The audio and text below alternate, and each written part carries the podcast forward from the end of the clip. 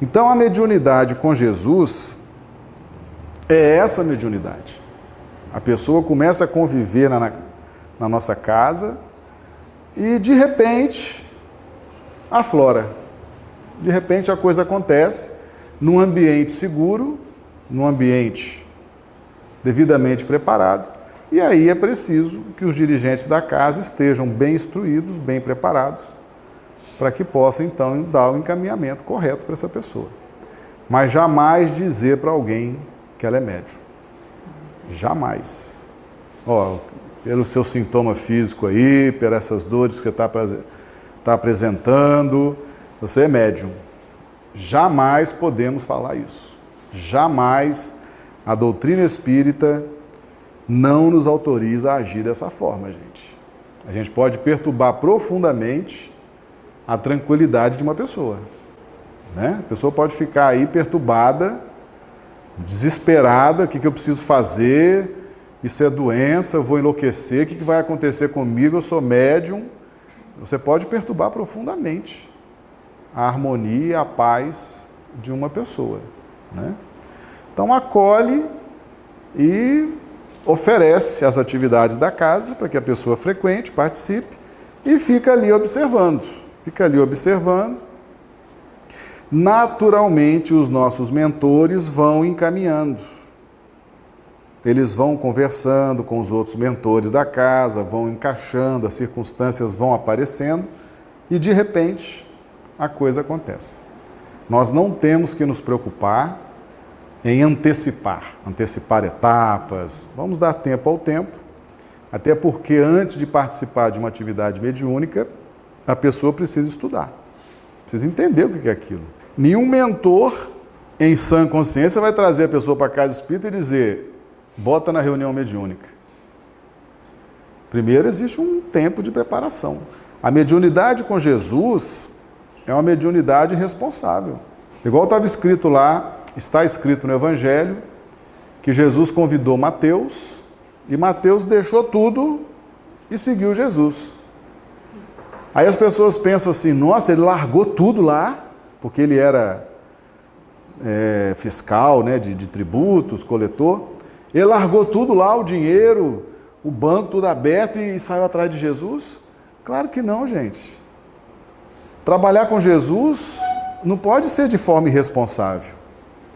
Quando o Evangelho fala que Mateus largou tudo, ele fechou tudo, preparou tudo, entregou o serviço, passou o serviço, entregou a chave, passou para o dono e falou: Olha, vou seguir Jesus. Não existe irresponsabilidade no trabalho com Cristo. Então existe um tempo de preparação, um tempo de estudo, um tempo de aclimatação um tempo de convivência. Uma reunião mediúnica é um trabalho psíquico. As pessoas precisam se gostar, precisam se conhecer, se respeitar, se admirar, porque é um trabalho psíquico. Você não pode sentar numa mesa mediúnica com ódio de uma pessoa. Ou então procurando defeito dos dois. Procurando defeito, procurando uma forma de menosprezar o outro, de humilhar o outro, de enfrentar o outro. Isso tudo quebra a vibração. Quando nós sentamos numa mesa mediúnica, tem que haver respeito uns pelos outros, compreensão do trabalho, do sacrifício que todos estão fazendo naquele momento. Tem que haver admiração para que essas energias possam produzir um ambiente extremamente favorável à reunião. Uma reunião em que as pessoas se odeiam, eh, às vezes ela é abortada na abertura. A espiritualidade fala, não temos clima hoje. Às vezes houve uma briga na casa, um desentendimento, as pessoas estão se odiando. Os mentores falam, não tem clima hoje para reunião mediúnica. Então, quando Kardec fala experimentar, é todo esse contexto. Então veja bem, já que, já que vai haver uma experimentação, tem que haver porque isso é um processo, né? Tem que haver um início, um meio e um fim. Vamos imaginar que a pessoa está naquela expectativa né, de ser médium, quero ser médium, quero trabalhar com a mediunidade, vou me empenhar, vou participar, vou estudar, enfim. Segue aqui essa questão do experimentar. Aí depois de um certo tempo, de uma certa insistência, de uma certa perseverança, a pessoa des descobre ou vai se dando conta que não, veio a mediunidade, não aflorou a mediunidade. Já participei aqui, ali, já fui aqui, ali, já, já tentei e não surge, não, não vem, a mediunidade não aflora. Aí o que, que a pessoa tem que fazer? Estou tentando, a mediunidade não veio. Tentamos, a casa me acolheu carinhosamente. Aí nós vamos, temos que ver o que Kardec orienta. Ele orientou o processo, não foi? Tem que experimentar. Então ele tem que dizer a conclusão desse processo. Não é isso? Para que seja algo coerente. Como é que termina esse processo? Se a mediunidade aflorou, segue, segue no exercício da mediunidade. Se não aflorou, lá no item 218 do capítulo 17 do livro dos médiuns, ele escreve o seguinte: Se apesar de todas as tentativas a mediunidade não se revelar de modo algum, deverá o aspirante renunciar a ser médium, como renuncia ao canto quem reconhece não ter voz. Do mesmo modo que aquele que ignora uma língua se vale de um tradutor, o recurso para o dito aspirante será servir-se de outro médium. Aí olha o fim desse processo. Primeiro, primeiro passo: renunciar. Tentei, experimentei. Essa renúncia é um estado de pacificação íntima. Estou seguindo o que Kardec orientou. Experimentei, estudei, batalhei, corri atrás, estudei, participei, me enganjei nas atividades. Não aflorou. Estou seguindo a orientação de Kardec? Estou. Então vou continuar seguindo. Então, renuncio. Olha, eu não vou mais me preocupar com essa questão da mediunidade ostensiva. Vou continuar minhas atividades na casa, normalmente, mas vou seguir mais tranquilo. Tranquilo. Esse é o fim do processo. Aí vai iniciar agora um outro processo. Então eu cheguei à conclusão de que vou renunciar, realmente não tenho compromisso com essa atividade mediúnica. Eu posso me recorrer, né, mas se não puder, a falta de médiums, recorrer a nenhum, ou melhor, do mesmo modo que aquele ignora uma língua se vale de um tradutor, o recurso para o dito aspirante será servir-se de outro médium. Ou seja, ele se coloca receptivo aos outros médiums. O que, que o médium disse? O que, que aconteceu na reunião? Vamos prestar atenção na avaliação. Veio alguma revelação do alto? Veio alguma informação importante? Então ele vai se valer dos outros médiums da casa. Ok?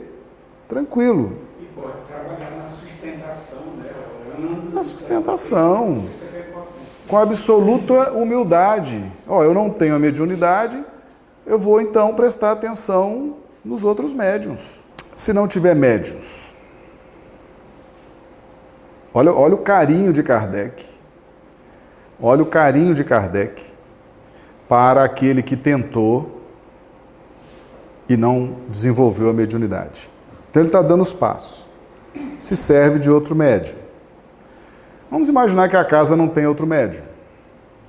Os médios que tinha morreram, foram transferidos, questão profissional, foram para outro estado, outro país, ou desistiram de ser espírita, ou não querem mais, ou adoeceram, ou algum motivo. A casa está sem médiums da mediunidade ostensiva. Mas se não puder, à falta de médiums, recorrer a nenhum, nem por isso deverá considerar-se privado da assistência dos espíritos. Olha o carinho de Kardec para explicar isso. O que, que Kardec está dizendo aqui? A nossa relação com o plano espiritual não precisa dos médios. Olha que interessante.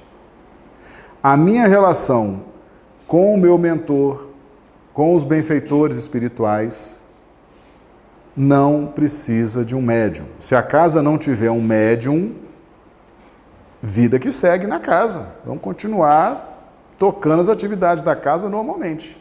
Para os espíritos, a mediunidade constitui um meio de se exprimirem, não, porém, um meio exclusivo de serem atraídos.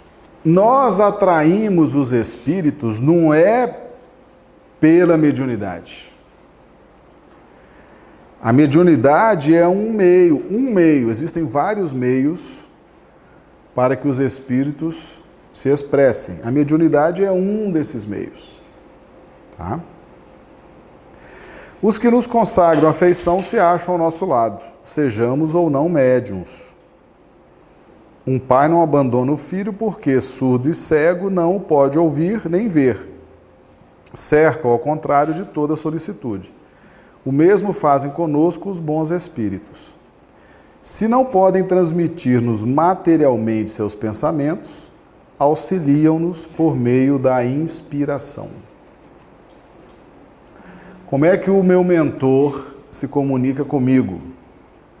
Conjugação de ondas mentais.